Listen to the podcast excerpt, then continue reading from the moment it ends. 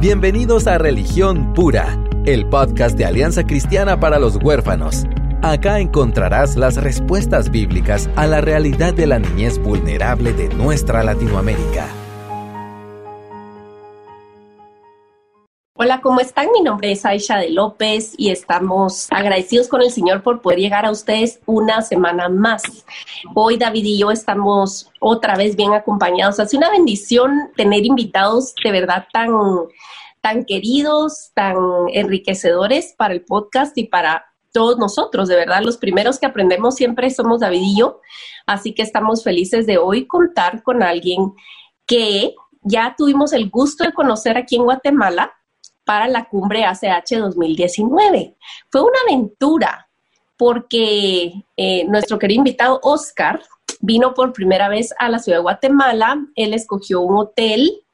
Este, y bueno, nos conocimos en la cumbre, pero sí, ya después quizás nos cuenta un poco su odisea y, y le dimos tantas gracias a Dios que te protegió, Oscar, en ese viaje, porque casi nos desmayamos cuando supimos que estaba hospedada en un área roja de la ciudad. Pero eh, el señor lo de vuelta a su casa, él está muy bien, eh, de nacionalidad colombiana, pero ya radica en Estados Unidos y nos va a contar cuál es su trabajo actualmente.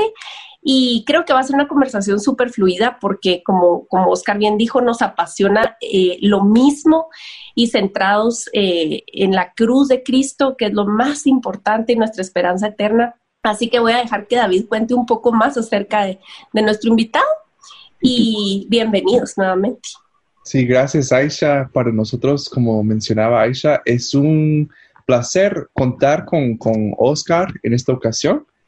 Él representa a, Lifeline y él nos va a contar un poco más, que también es una organización que nos está apoyando en la cumbre. Estamos muy emocionados de que es una alianza con ellos que va creciendo eh, están haciendo diferentes cosas, proyectos también trabajando con Somos y diferentes maneras en, Guatemala, así que nos apasiona mucho, pero eh, quisiera que Oscar, eh, si te puedes presentar un poquito, contarnos un poquito de qué es lo que haces y, cómo has llegado a este punto de estar en donde estás con Lifeline. Gracias, David, Aisha. Como les dije detrás de micrófono, para mí es un honor estar aquí con ustedes aprendiendo también de este tema que, como dijimos, nos apasiona a ambos, centrado en la cruz, centrado en en el Evangelio. Y para, para mí la verdad es un honor. Gracias por la invitación. Y no, yo trabajo con Lifeline desde hace más o menos tres años. Pues es chistoso cómo llegué a conocer Lifeline porque fue por medio de mi esposa, que no era mi esposa hace tres años, sino una desconocida que una vez vino aquí a Bogotá a, ella es de nacionalidad americana, pero ah, tuvo un grupo que, que, el gobierno invitó y ella hizo parte de ese grupo para visitar varios orfanatos y dar varias recomendaciones al gobierno en qué cosas podrían mejorar. Ah, mi esposa ha estado trabajando en adopciones por espacio de años con la organización Life y de repente nos conocimos. Entonces ah, yo le comencé a preguntar qué hacía y todas esas cosas y y compartimos datos y comencé a conocer más de la organización. Después me enteré de que la organización estaba eh, quería expandirse aquí en Colombia y pues me postulé y creo que por la gracia de Dios y por ahí un empujoncito de mi esposa, que no era antes mi esposa, pues eh, quedé seleccionado entre entre las personas que, que, que estaban liderando aquí en Colombia a eh, cuidado de la orfandad. Ah, después de un año, pues no solamente fue aquí en Colombia, sino la organización decidió crecer en Costa Rica. Pues también ah, estamos ahorita trabajando un poco en Costa Rica la parte de que yo estoy haciendo, que es más que todo las conversaciones con iglesias locales, y un poco Guatemala, ah, y un poco República Dominicana, y hay otros países que se vienen analizando de a poquito en todo lo que estamos haciendo pero sí ha sido divertido y ahí se ha contado un poco cómo nos conocimos en Guatemala y fue chistoso porque de hecho fue mi esposa, mi esposa es trabajadora social, pero ella dice que en sus tiempos libres y cuando el señor la llama a hacer otra cosa, ella le gustaría ser agente de viajes. Después del viaje de Guatemala yo le dije, amor, yo creo que no, eh, agente de viajes no podría ser la mejor opción por lo que nos pasó. Ella fue la que me ayudó a buscar el tiquete aéreo y junto con el tiquete aéreo vino el hotel. Pero te puedes imaginar mi primera vez en Guatemala y yo veía que el chico del Uber me decía, seguro que es este área, y yo decía, sí, yo creo que este es el hotel y todo, y cuando los conocí a ustedes y me dijeron dónde me estaba quedando, pues fue chistoso porque yo sí vi ciertas cosas pasando por ahí, pero yo dije, no, pero esa es una zona segura, mi esposa cogió el hotel, ella siempre se asegura de que todo esté bien y todas estas cosas, y tomé el teléfono y la llamé y le dije, amor, definitivamente agente de viaje no podría ser una profesión para ti por esto que está pasando. Pero no, en el llamado correcto. Sí, no, no abandones trabajo social, no abandones adopciones, no abandones todo esto que estás haciendo por las familias y por los niños. Ah, podría ser agente de viajes otra cosa, pero no creo que sea para ti. Entonces ella, pues se, se rió también del asunto y gracias a Dios, como dijo Aisha, no pasó nada. No, no experimentaste una Guatemala bastante real. Cierto, bueno, eso, eso siempre buscamos cuando vamos a los países a experimentar lo real, pero no tan, tan, tan, tan, tan, tan, tan. Sí, no, no tenía que ser tan real. Pero de verdad, Oscar, eh, nos alienta y, y ya ves que eh, la obediencia al Señor tiene frutos lindos y mejores de los que esperamos tantas veces, hasta esposa conseguiste en, en, tu ruta de obediencia, así que gloria a Dios por eso. Y qué mancuerna tan especial que tu esposa siendo trabajadora social tiene un matiz, o sea, aporta un, ángulo muy profundo al trabajo que Dios ahora te ha llamado a hacer a ti. Eh, Definitivamente. Sí, y, fíjate que le damos gracias a Dios que eh, al final de cuentas somos una alianza porque nosotros, eh, la fortaleza es esa, es tener estos lazos de amistad para poder complementar el trabajo el uno del otro, porque cada uno es necesario. Y yo creo que eso es algo que tú ves bien claramente en el cuerpo de Cristo.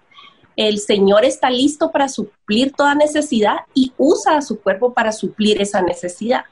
Entonces, eh, sí, nos encantaría saber cómo, eh, cómo empezás con, o sea, un pastor te llama y te dice, ¿cómo le hago? O, generalmente es un, es un laico, es un X de la iglesia que dice, tengo esta inquietud, ¿qué hago? O sea, ¿cómo, cómo empieza esa relación? Pues generalmente fíjate que no tenemos como un objetivo de entrada. Eh, nos ha pasado que pastores han llamado, ha pasado que nosotros tenemos que llamar pastores por meses y meses y meses. Ah, soy hijo de pastor, bueno, mi papá era un pastor y, me río porque es que los pastores tienen tantas cosas que hacer que a, veces no dicen, va, pues algo más que hacer, vamos a asfixiar a la iglesia de tantas actividades, entre comillas.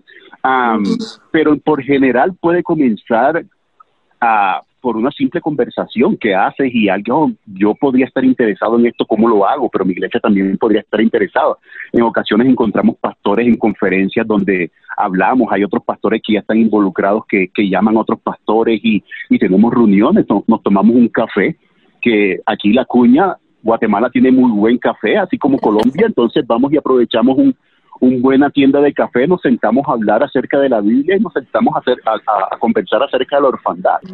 Ah, pero no tenemos como un, un, objetivo de entrada. Nosotros creemos de que así como un laico o como un simple creyente puede, ah, puede comenzar un movimiento dentro de la iglesia del cuidado de la orfandad y creemos que Dios puede utilizar, así como ha utilizado tantas cosas, así como utilizó gente iletrada como los discípulos, puede, puede, puede, puede utilizar el que quiera y así como nos está utilizando a nosotros también que creemos que no somos profesionales ni nada de eso en esto, pero Dios en su gracia pues nos permite cargar a esta pasión y esta labor que creo que él mismo desarrolla con el tiempo.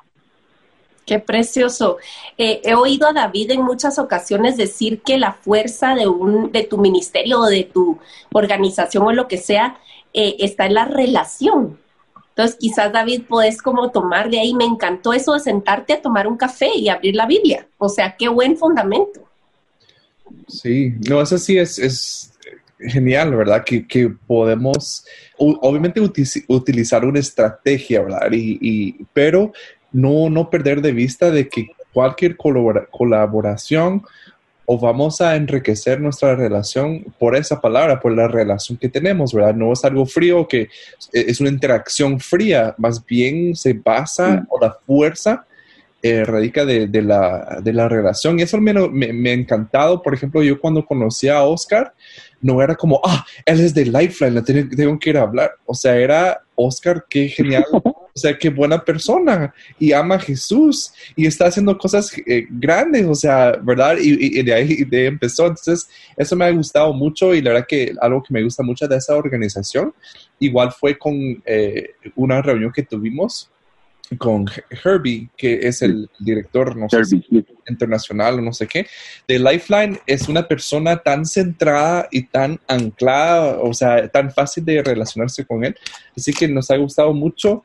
Eh, y tal vez nos puedes contar un poco más, Oscar, cómo ha sido tu experiencia en ese sentido, con la búsqueda de colaboraciones y de no perder ese eh, enfoque en las relaciones. Sí, no, yo creo que ah, relaciones es, el Evangelio es acerca de relaciones.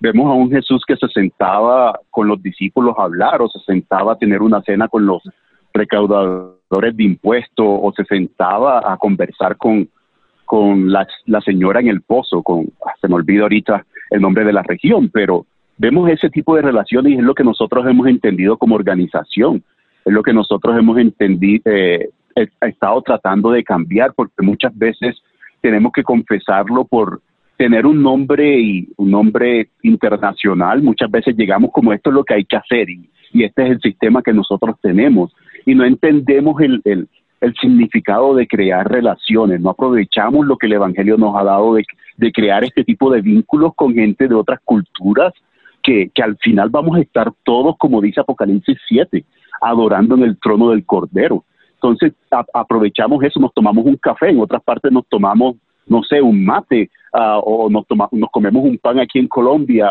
o lo, lo, que, lo que podamos aprovechar, lo que podamos aprovechar de la cultura.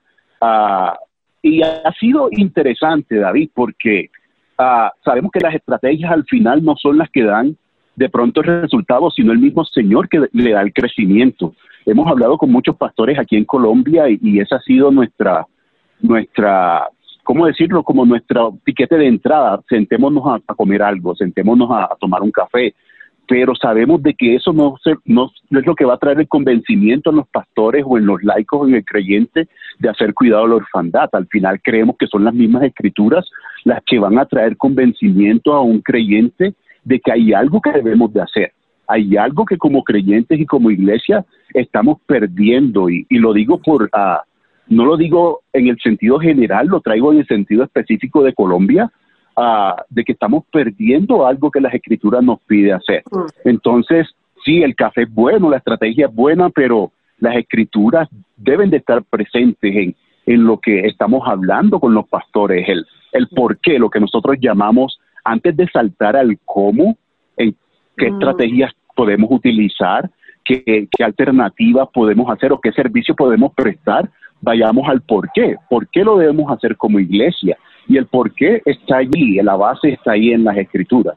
Y, creemos que ese, ese sí es la importancia y eso debe ser aquí en Colombia, en el resto de Latinoamérica, en África, en Europa y en cualquier otro país. Si somos creyentes, las escrituras deben de ser nuestra base. Amén.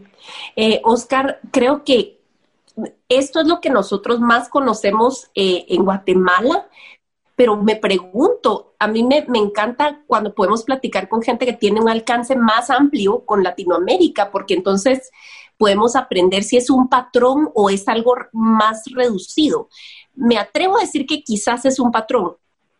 Eh, uno de los retos que creo que tenemos es que la iglesia no está inactiva completamente con el tema de huérfanos, pero creo que es más difícil cuando venís y presentás lo que realmente se necesita y lo que realmente importa contra lo que tú querés hacer o pensás que es bueno. Porque, por ejemplo, no es difícil encontrar que en las iglesias hay los famosos ministerios de misericordia y visitan hogares de niños. Pero eh, nosotros aquí en este círculo sabemos que no todas esas prácticas que hacemos con los grupos de iglesias bien intencionados rinden buen fruto, principalmente para el alma de los niños y los cuidadores. Entonces, ¿es, ¿ese es un reto que has encontrado, que han encontrado con la organización a lo largo de Latinoamérica o es solo en mi país? Cuando dije no, no es que no estaba de acuerdo contigo, sino es que cuando hablabas de misericordia, tú ves que sí, las iglesias están en movimiento, las iglesias están buscando a ayudar al prójimo. Y yo no estoy diciendo que no, es aquí en Colombia, en Costa Rica y en otros países, siempre tú ves creyentes, iglesias buscando algo que hacer.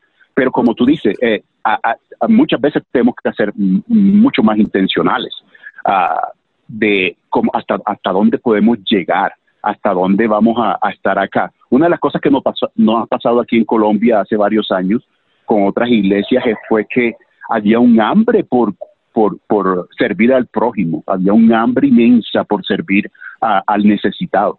Y las iglesias saltaban inmediatamente al hecho y no a la base de por qué tenemos que hacer el, lo que tenemos que hacer. Y vean mucha gente que al, al, al final, después de seis meses, se cansaban. Y cuando estamos hablando de orfandad, que creo que es el punto donde nosotros nos reúne hoy, de vulnerabilidad, eh, eh, es demandante, porque tú no vas a encontrar que vas a ayudar a un niño y el niño va a estar agradecido inmediatamente por todos los factores que tú hablabas. Eh, de, de, hay una raíz y, y de pronto yo creo que David sabe más que esto por su profesión, todo lo que ellos han pasado de, de maltrato, de, de, negligencia, de, de todas estas cosas que ellos han vivido, ellos no van a ser agradecidos inmediatamente. Pero yo creo que sí, eh, eh, a nivel mundial hay una pasión por la iglesia, por, por hacer algo. A nivel Latinoamérica yo veo una iglesia que quiere hacer algo. Ah, veo grupos de personas dentro de las iglesias que quieren hacer algo. Ahora, mi preocupación es a, en cierto sentido, no voy a decir que en, toda, en todas las iglesias hace falta una base y es la base escritural. ¿Por qué? El por qué debemos hacerlo. El por qué. Y, y sí, he dicho, eh, es, el amor al prójimo que nos lleva a eso. Eh, cuando hablamos de la orfandad es un poco más profundo del amor al prójimo. Eh, porque podemos ver de que el cuidado de la orfandad es un mandamiento que Dios nos ha dado como creyente y como iglesia, como cuerpo. Es cuiden del huérfano, estén atentos del huérfano, recuerden siempre cuidar del huérfano. Pero uh, yo, yo, yo estoy de acuerdo contigo de que hay un hambre, de que hay un hambre de hacer algo. No, no es ajeno en Latinoamérica. Lo voy a decir desde este punto, Latinoamérica, porque es lo que conozco, no es ajeno en Latinoamérica querer hacer algo. Sí, qué bueno que mencionan eso, esto porque eso ha sido mi experiencia también. En diferentes iglesias eh, que incluso han sido criticadas por tal vez no extenderse mucho, uno ya se siente con ellos y realmente sí hay un deseo de hacer algo, de actuar y ya lo están haciendo de alguna manera, ¿verdad? Pero yo creo que falta mucho, bueno, un par de cosas. Una es que no estamos tan dispuestos muchas veces de aprender de alguien que no sea de nuestra misma banda, ¿verdad? Eh, eso a veces nos cuesta, o sea, queremos escuchar únicamente voces que se parecen a las nuestras. Entonces, cuando alguien viene y tiene otra idea, otra noción, a veces nos cuesta poner atención. Y eso lo digo con mucha propiedad, o sea, a mí me cuesta.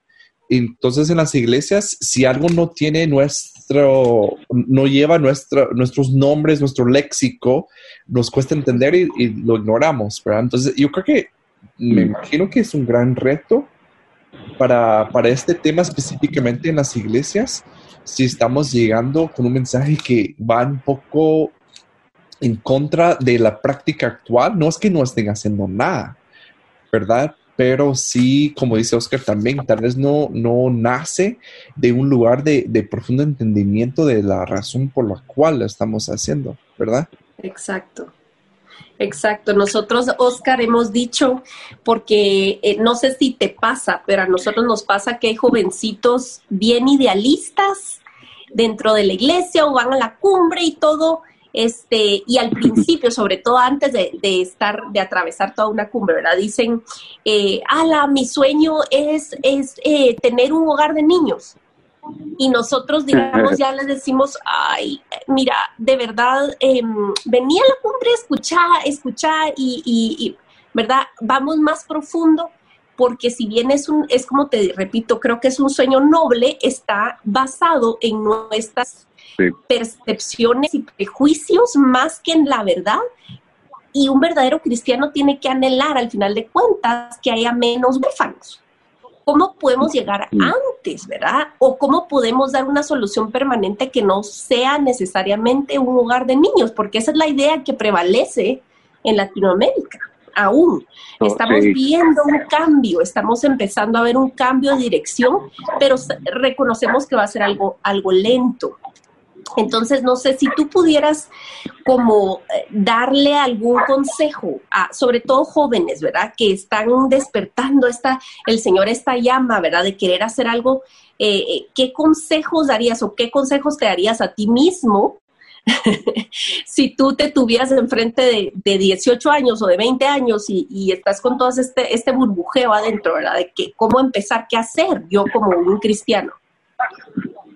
Sí, y yo creo que todos hemos comenzado por ahí con esa pasión de decir, uy, yo quiero uh, tener un hogar con 150 niños y cuidarlos a todos. Yo creo que, no sé si a ustedes les pasó, pero yo creo que por ahí comenzamos todo a decir, ¿cómo hago para, para tener un espacio? ¿Cómo hago para tener eh, una habitaciones mejores y todo eso? La primera, yo creo que la primera vez que somos expuestos a todo esto nos rompe el corazón y es la primera idea que, que tenemos en, en, en, ayudar. Mi primer consejo sería, uh, si, esta persona es creyente, uh, trata de buscar bases bíblicas del, de, de, que te den una convicción de lo que vas a hacer, porque este trabajo es duro.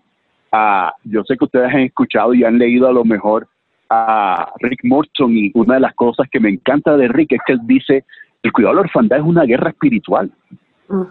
La gente, la gente cree que es fácil de, de cuidar de, de, gente que ha sido quebrantada como nosotros, porque primero nosotros hemos sido quebrantados, nosotros hemos sido nosotros somos esos huérfanos también, nosotros hemos pasado por allí. Y, y, va a ser una lucha constante. Y van a haber días que van vas a querer tirar la toalla. Cuando hagas el hogar van a haber días que vas a buscar a alguien que diga yo no quiero dirigir esto más, voy a buscar a alguien más que lo dirija porque tienes que luchar con comportamientos de los niños, pero también tienes que luchar con la, la parte legal de lo, del Estado mm. que en el mm. país donde estás y que está cambiando constantemente. Entonces, yo diría primeramente, uh, busquen, busquen, traten de buscar una base escritural bíblica que los lleve a esto, el por qué. Segundo, busquen las regulaciones del Estado, qué se puede hacer, qué se está haciendo. Por ejemplo, aquí en Colombia, yo me encuentro con mucha gente aquí en Colombia, yo sé que de pronto en, en, en, Guatemala también está pasando, que la primera vez que son expuestos al cuidado de la orfandad, lo primero que están pensando es hacer un hogar. Pero por ejemplo aquí el gobierno colombiano está tratando de deshacerse de los hogares de cuidado y está buscando más a familias de acogida o está trabajando más en la parte de prevención porque es una parte que está olvidada. Y creo que hay una parte que está olvidada aún en lo que trabajamos en, en, cuidado de la orfandad escuchaba creo que uno de los uh, de los conversatorios de Somos no recuerdo el nombre del pastor pero estaba con estaba con el pastor uh, Justin, la persona estaba con el pastor Justin y decía, nosotros no podemos hacer cuidados paliativos como mm. creyentes, tenemos que, mm. tenemos que buscar, y eso me rompió el corazón, porque es lo que estamos buscando. Sí, eh, sí, estamos buscando familias para que hagan familias de acogida, estamos buscando familias que adopten, estamos buscando todo esto, pero ¿cómo estamos trabajando con las familias biológicas para que estas no lleguen a este ciclo? Y es una de las cosas que tenemos que hacer en Latinoamérica, es cómo llegamos a esas familias que están a punto de, de romperse, esas familias que están a punto de separarse, esas familias que están a punto de llegar a un, a, un ciclo de decir, ya no podemos más y los niños van a ser los, los, los, los más afectados por estas situaciones que van a pasar. Entonces, una de las cosas que estamos trabajando aquí en Colombia es tratando de, de, de, eh, de traer una educación no solamente en la parte de hacer algo por los niños, pero también en la parte preventiva que va a involucrar las familias biológicas también. Entonces, ese es mi tercer consejo, es buscar cómo trabajar de la misma mano de, de cómo podemos ayudar a estos niños que ya están en estos casos, pero en la, en la otra mano, en la otra balanza, la parte de la balanza es cómo podemos trabajar con las familias para que no lleguen a estos puntos. Eh, yo quisiera de verdad aportar algo desde mi perspectiva como mamá, mamá adoptiva que trabajo con ACH y que nuestra pasión es sensibilizar y promover todo esto. Mi corazón es que cada vez haya menos necesidad de nosotros. Eh, este es nuestro corazón. Y, y realmente, em, mira, para mí fue refrescante y, y una respuesta a tantas oraciones encontrarme a un papá eh, eh, que ha sido parte de Corazones Fértiles, de nuestro grupo de apoyo de familias adoptivas y ahora son familia de acogimiento. y me lo encontré feliz porque estaba abriendo una cuenta de banco porque ya los, iba, ya los iban a aprobar de, de familia acogida y el gobierno exige una apertura en una cuenta en tal banco para poder hacerles una ayuda mensual que él ni sabía y a los días les entregaron al, a su, al bebé, ¿verdad? Un bebé. Este, y me encantó que me puso en su mensaje de voz, mira, este, estamos eh, felices y agradecidos, pero estamos conscientes que el bebé está con nosotros por una tragedia. Y estamos orando por la familia, eh, por la familia eh, de origen, estamos orando por la mamá biológica, porque imagínate el mm. nivel de desesperación que tenés que tener para dejar tu bebé tirado. Estamos felices pero quebrantados y estamos orando por su familia permanente, por su familia adoptiva. Yo, ah, wow, o sea, más familias, más personas conscientes de que somos una necesidad, pero no es un gozo en ese sentido no es un gozo que tengamos trabajo. es decir, ni voluntario ni a tiempo completo. O sea, nuestro corazón debería de ser llegar antes, antes de que esa señorita vea que no hay salida y deje al bebé ahí. ¿Dónde estaba la iglesia? ¿Verdad? Amén. Sí, y ese es el Evangelio. Yo creo que ahí donde llegamos todos a ese punto. El Evangelio no solamente va al que ya está, bueno, todos sabemos que, que que estamos rotos en cierta manera, pero el Evangelio no va a la tragedia simplemente, el Evangelio también muchas veces previene la tragedia. Entonces, eso es lo que tenemos que abrazar, eh, eh, eh, no solamente ir a donde ya tenemos que traer la solución, sino mucho antes, como tú decías, a mí me gustaría ver más familias que digan, uy, yo estoy agradecido con la familia que cuidó mi bebé por cierto tiempo, pero también estoy agradecido con la iglesia que me, que me capacitó, me evangelizó, me discipuló y me dio herramientas para, para que mi familia saliera adelante y, mi niño no, no, no, no, no, fuera a una, una estadística más de, de abandono, una estadística más de, de maltrato, una estadística más de abuso. A mí me gustaría escuchar eso en Latinoamérica realmente. Y yo creo que desde nuestra organización y, y, y, David lo dijo, Herbie lo ha entendido y, y, gran parte lo hemos entendido, de que no estamos acá para traer soluciones simplemente a, asuntos de orfandad, pero también traer, ayudar a la iglesia local primeramente, porque es nuestro lema. Nosotros no somos la novia, nosotros somos una ONG que estamos al servicio de la novia y la novia es la protagonista y todo lo que tenemos que darle a la novia se lo vamos a dar y, nosotros no nos vamos a tomar el atrevimiento de, de, las cámaras y de las fotos de ese día, es la novia. Y todo lo que podamos darle a la novia en temas de prevención, hay que dárselo porque esa es la belleza del Evangelio, llega hasta allá, restaura, a, restaura esos hogares que están a punto de, de, divorciarse, esos hogares que están en medio del abandono, en medio de la negligencia, en medio del maltrato doméstico o de la violencia doméstica, perdón. Esa es la belleza del Evangelio que, que nosotros tenemos y creo que, que eso es lo que debemos de abrazar como organismo que estamos trabajando a favor de, de, la iglesia local primeramente para que la iglesia local vaya a, hacer estas, a, vaya a hacer lo que le corresponde como iglesia local. Sí, justo eso es, es el llamado, es la, el ADN de la iglesia, ser ese refugio también para las personas que en su peor momento ahí pueden ir, ¿no? O sea, históricamente, incluso como si, ven, si vemos el mismo, el mero ejemplo de Jesús, las personas en su peor momento era como ya no tengo a nadie más ni a nada más a donde a, ir, entonces voy a ir a la iglesia. Yo creo que eso es lo que se ha perdido un poco en nuestra cultura por estos tiempos, ¿verdad? Porque la iglesia sí a veces se vuelve más como un club social y hay ciertas personas que no, no se les da entrada. Obviamente ningún pastor lo, lo, va a decir de su propia iglesia de esa forma, pero a veces así se percibe en, en, en, la sociedad. Entonces, ¿cómo crees, Oscar, que, que las iglesias pueden ir haciendo cambios para poder como dijiste, abrazar a esa mamá para evangelizar, para discipular, para, para abrazarla, o sea, en, todos sus sentidos. ¿Cómo podemos tomar pasos pequeños para ser más y más esas comunidades de fe que abrazan a las personas más vulnerables? Sí, e, esa es una pregunta interesante y yo creo que va a haber un taller ahorita en la cumbre dando aquí la, la, propaganda, ¿no? va a haber un taller ahorita en la cumbre que va, pero yo voy a decir algo que, estamos haciendo aquí en Colombia. Primero, a, revise el evangelio que ha creído, revise el evangelio que ha creído, porque lo que tú dices, las iglesias muchas veces tenemos esta mentalidad de club social, de, de, de, a quién aceptamos y a quién no aceptamos dentro de nuestra comunidad. Eh, revisemos el evangelio en que hemos creído. Segundo, yo creo que aquí podría entrar un poco de plantación de iglesias también, que no es mi tema, yo no soy el experto en esto, pero si yo soy el pastor de una iglesia y de una comunidad donde, por ejemplo, aquí en Bogotá, la zona donde más niños vienen al sistema es una zona que se llama a ah, Ciudad Bolívar, es uno de los 25, 21 distritos que tiene aquí Bogotá. Bogotá, como ustedes saben, es una ciudad de casi 12 millones de habitantes.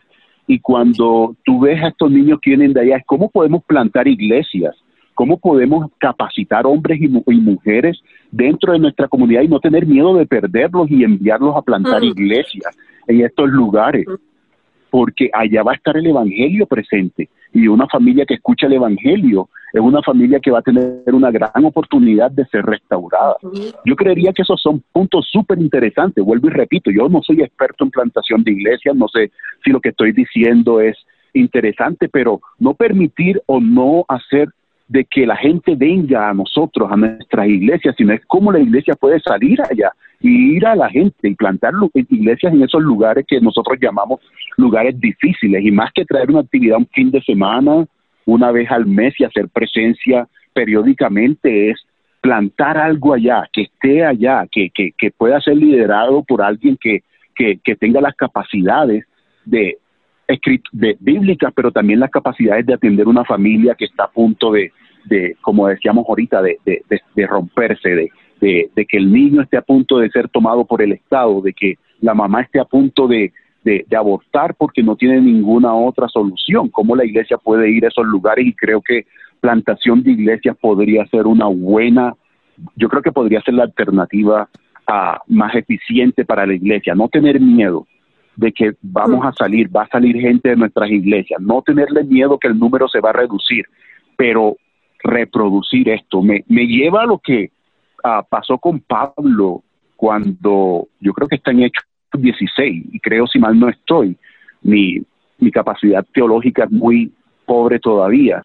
Ah, creo que estaba con Silas y estaban orando allí dentro de la iglesia local y el Espíritu Santo ah, le dijo a los líderes que apartaran a Pablo y a Bernabé, perdón, Pablo Bernabé o Pablo Silas, no recuerdo muy bien, para que hicieran la obra, para que salieran, para que no tuvieran miedo y comenzara esta multiplicación de iglesias. Yo creo que, que lo mismo hay que hacer en estos de temas de, de, orfandad. No enviar simplemente equipos que vayan a trabajar con las comunidades periódicamente, pero enviar para que se planten iglesias en estos lugares, para que la iglesia pueda traer el Evangelio y pueda hacer luz en estos lugares donde más se necesita. Hmm. Como diría el meme, se tenía que decir y se dijo. Eh, eso es eso es así. Le has, le has llamado a su nombre las cosas por su nombre y el temor em, no puede coexistir con el amor, ¿verdad? Y, y sí eh, vemos mucho temor y mucho territorialismo y es porque nos falta una mentalidad de reino. Cuando tú entendés primero que, la, que tu iglesia no es tuya, que, mm. que, que, el Señor es el que llama, el que mueve, el que, es decir, el, el provee. Y mm al final de cuentas, cualquier patrón que estamos siguiendo que no es de acuerdo al Espíritu de Dios es, es, es basado en nuestro miedo y en nuestro egoísmo. Y sabemos que el antídoto es el amor y el amor es, es el Señor y el amor encarnado es Cristo y, y el que vive para Cristo vive como Cristo. Entonces, es toda una cadena de decisiones que, que, vienen cuando tú decís, bueno, vamos a obedecer a la escritura, regresando a la raíz, ¿verdad? Cuando regresas a la escritura, es impredecible lo que puede pasar con disque tu gente, entre comillas. Em, pero siempre la gloria se la lleva el Señor y vemos una profundidad en, en ministerios que no están enfocados necesariamente en lo que el ojo humano puede apreciar o aplaudir, pero en un mm. trabajo eterno duro de maratón. Porque lo que dijiste al principio también es muy importante. Eh, el trabajo con niños es emocional si lo dejas, si dejas que así sea, ¿verdad? Es muy fácil que sea como mm. emotivo y aquí le decimos llamarada de tuzas, es decir, un fuego rápido, un fuego muy, muy grande, rápido se extingue, pero queremos mm un llamado a la iglesia de personas que estén dispuestas a permanecer. Y eso, eso es solo posible en el contexto de una comunidad verdadera. Sin comunidad verdadera, que eso es la iglesia verdaderamente, no hay tales de trabajar por en pos del huérfano y de su familia vulnerable. O sea, no es sostenible, ¿verdad? Simplemente no es sostenible. Oscar, yo, yo quisiera preguntarte, con base a lo que dice Aisha ahorita, ¿verdad? O sea, esa definición tal vez diferente como vemos la iglesia, la novia, como lo describiste. En sí, para la iglesia, en tu lugar de trabajo y también tu experiencia personal, ¿cuál es la esperanza que tienes para, para la iglesia en este sentido? Ah, es una pregunta bien interesante, David. A mí me gustaría ver personalmente, ah, mi esperanza es no ver simplemente creyentes aislados trabajando en pos de la orfandad. Hmm. A, mí me gustaría ver una iglesia que entiende la, parte bíblica y que vive la parte bíblica del post del cuidado de la orfandad. Ah, una de las cosas que, que, que Lucho y mi esposa, como decía Aisha, tu esposa como trabajadora social tiene que hacer el balance. Yo le doy gracias a Dios por, por uh, por haberme puesto o haber puesto a mi esposa en el camino, es que ella siempre trae esa parte y yo digo, amor, yo lucho con esto, con ver cristianos aislados que son súper, para mí están haciendo el trabajo, pero no veo una iglesia comprometida totalmente, totalmente. Yo eh, me he encontrado con pastores aquí en Colombia y me dicen, ah, fulanito adoptó, sí, entonces algo estamos haciendo fulanito tiene un hogar sustituto, un hogar de acogida, algo estamos haciendo, pero ¿cómo está la iglesia? ¿Cómo está la iglesia actuando para estas familias que están adoptando, para estas familias que están haciendo hogares de acogida? ¿Cómo está la iglesia actuando? ¿Y cómo está la iglesia capacitando? ¿Y cómo está la iglesia ayudando a que otras familias vayan allá? A mí me gustaría, David, esto va a sonar durísimo en Latinoamérica, y perdónenme si yo estoy equivocado, puede ser más por la parte emocional, pero en vez de haber creyentes como nosotros yendo a hacer el trabajo, a mí me gustaría una iglesia comprometida, convencida, primeramente comprometida con la parte de que va a ser duro, pero esto es el mandamiento que Dios nos ha dado y lo vamos a hacer. Esa es mi esperanza y espero no estar, espero no estar equivocado, espero no estar emocionado diciendo esto. Claro, yo creo que es importante tener eso, usa una visión. Yo creo que, que veo cuando tu visión no es algo que solo te impacta a ti. Eso es lo que veo contigo, Oscar, es que tu visión también para la iglesia no es que te va a beneficiar a ti, eh, más bien colaboración es como que la fuerza de tu visión. Entonces yo creo que está súper alineado con, con, lo que Dios quiere, ¿verdad? Que sus discípulos sean siendo conocidos por su unidad en misión, misión, ¿verdad? En, su función. Entonces yo creo que está muy alentador, ¿verdad? Yo creo que a veces nos desanimamos por lo que no vemos. También creo que hay que, ver lo que sí está pasando y también ver hacia dónde podríamos llegar, si estamos de acuerdo, ¿verdad? Sí, solamente para aclarar allí que yo estoy feliz con lo que está pasando en Latinoamérica. Hay creyentes que están haciendo la tarea y no, no tengo nada en contra, no hay nada en contra de eso. Es que mi sueño es ojalá y que no sean simplemente creyentes, porque ellos se cansan, ellos no son superhéroes, ellos no son, y hay gente que dice no, no puedo más. A mí me gustaría ver todo el conjunto, toda la novia allí arropando a esos creyentes que están haciendo, que están trabajando con las uñas y que están trabajando de, de, sol a sol, pero ayudándolos, soportándolos, orando por ellos y estar acompañándolos intencionalmente también a hacer la tarea. Así es. Sí, yo, yo no creo que te, que te oigas como resentido o nada. En todo caso, nosotros hemos sido un poco más vocales al respecto y al final de cuentas es por amor, porque no es solamente que se necesitan soldados en esta causa, se necesitan, pero lo que más es que sabemos, ya cuando estás adentro, ves la riqueza de la revelación de Dios al, al, al pisar este camino que Él predestinó para nosotros. Entonces, no solo es el beneficio para el vulnerable, sino el beneficio en, robustecer, en fortalecer la iglesia en su carácter y en, y en, y mm. en, ser transformada a la imagen de Jesús. Entonces no es como que sea algo extra u opcional, sino algo que forma parte del ADN de la novia que tú estabas hablando, ¿verdad? Entonces, de acuerdo. Em, todo está súper, súper conectado y al final de cuentas creo que medio profeta está haciendo hoy en el sentido de que se anuncia la verdad por amor, ¿verdad? Se anuncia la verdad por amor, por amor a, la iglesia, por amor a, los niños, a sus familias, pero amor al Señor y a la verdad, ¿verdad? Entonces, eh, yo creo que, que ha sido muy claro y también muy compasivo al decir las cosas como son gracias, porque ya me estaba sintiendo como, uy, no me van, no me van a invitar más en, en, no, no, no, mentira. No te preocupes, no. te preocupes, nuestra audiencia ya nos ha oído decir cosas un poco más apasionadas, o sea. No, es, lo de mi corazón. Aisha, aquí en Colombia luchamos mucho con eso y yo creo que algunos pastores van a estar de acuerdo conmigo, otros pastores no van a estar de acuerdo conmigo. Y yo siempre lo digo, es la cuidado de la orfandad no es una actividad más para incluir en los programas de la iglesia. Cuidado de la orfandad es un mandamiento que como iglesia tenemos que hacer. Entonces, como mandamiento, yo, yo lo que tú acabas de decir, yo, queremos que la novia haga esto para alcanzar, no por méritos propios, volvemos y repetimos, pero que se pueda parecer más al Señor, para que la novia pueda estar lista para ese día de la boda, para ese día que, que todos estamos anhelando ese día que, que más que todo en estos tiempos de cuarentena es, Señor, por favor, ven ya.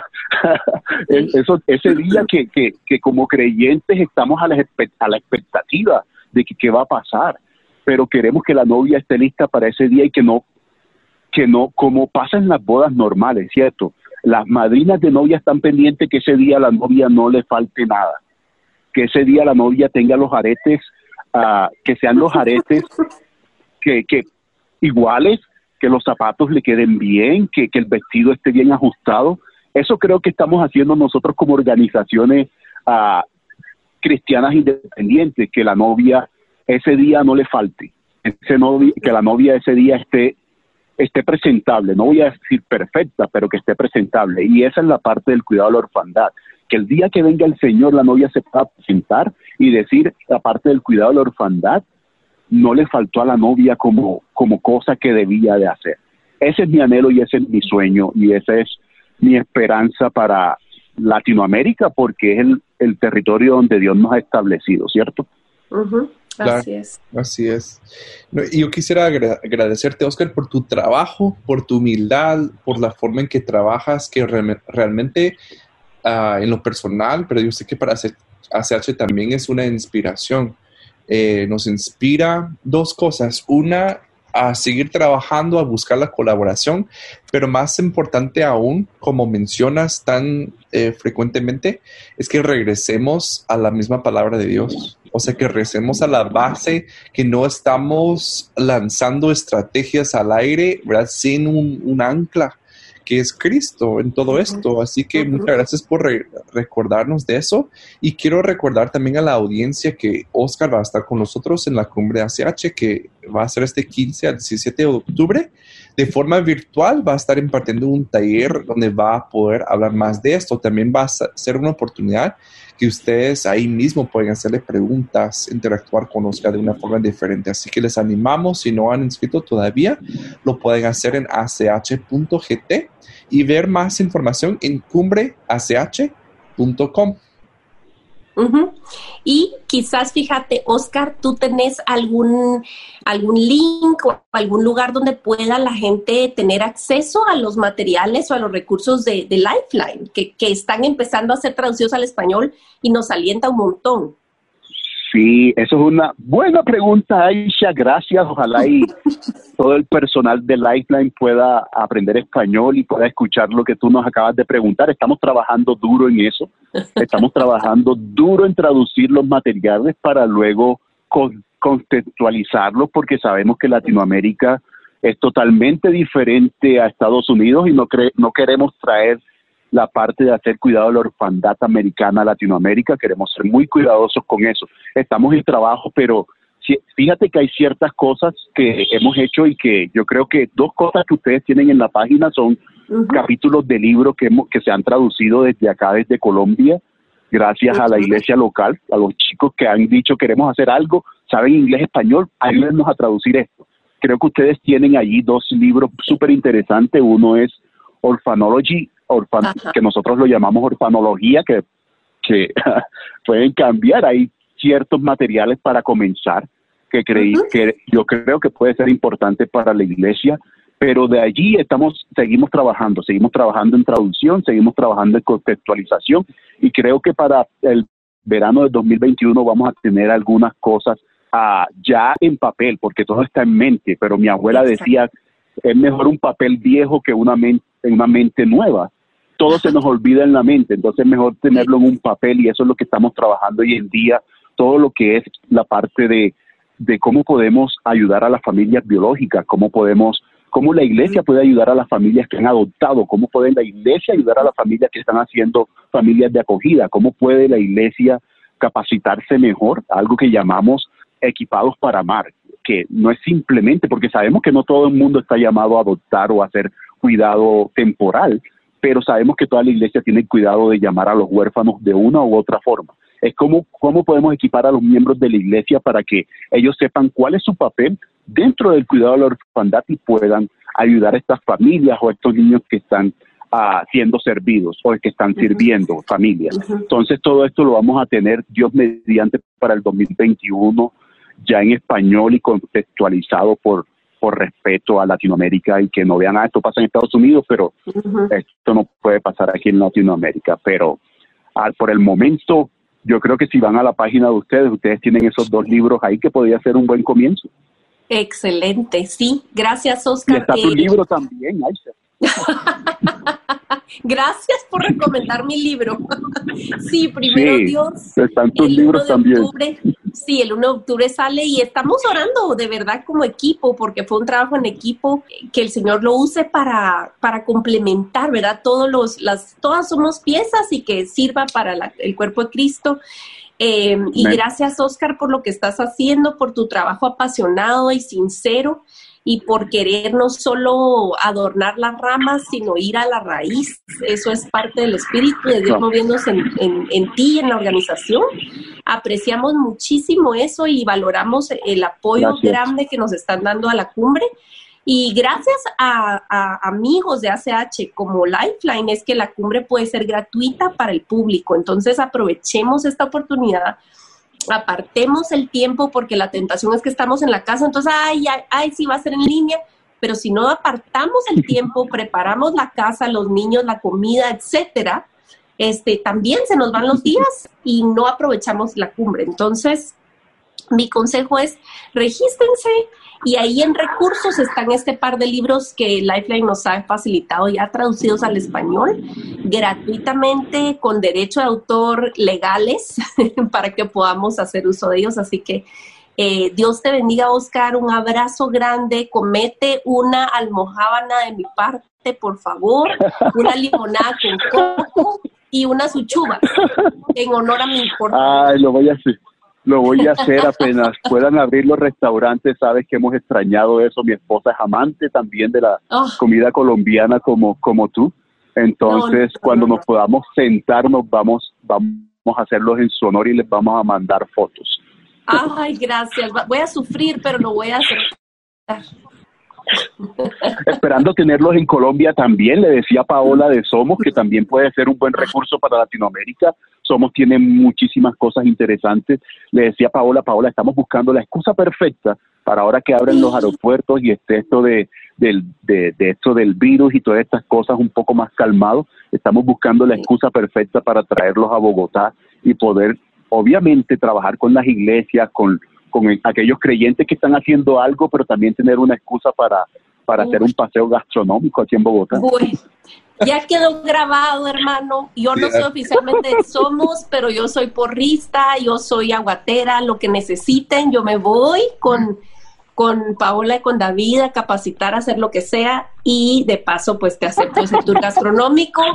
Es espectacular. Así que gracias, somos ya gracias CH. por estar. Públicamente invitados. Excelente, gracias. Bueno, muchas gracias Oscar, Aisha, eh, a, a toda la audiencia por estar con nosotros. Este ha sido otro episodio de Religión Pura y nos vemos la próxima vez. Gracias por acompañarnos en Religión Pura, el podcast de Alianza Cristiana para los Huérfanos. Alabamos al Dios de la Biblia quien nos adoptó en Cristo para habitar en familia. Y agradecemos la generosidad de Radios Frater, quien nos recibe en sus estudios para realizar esta producción. Hasta la próxima semana.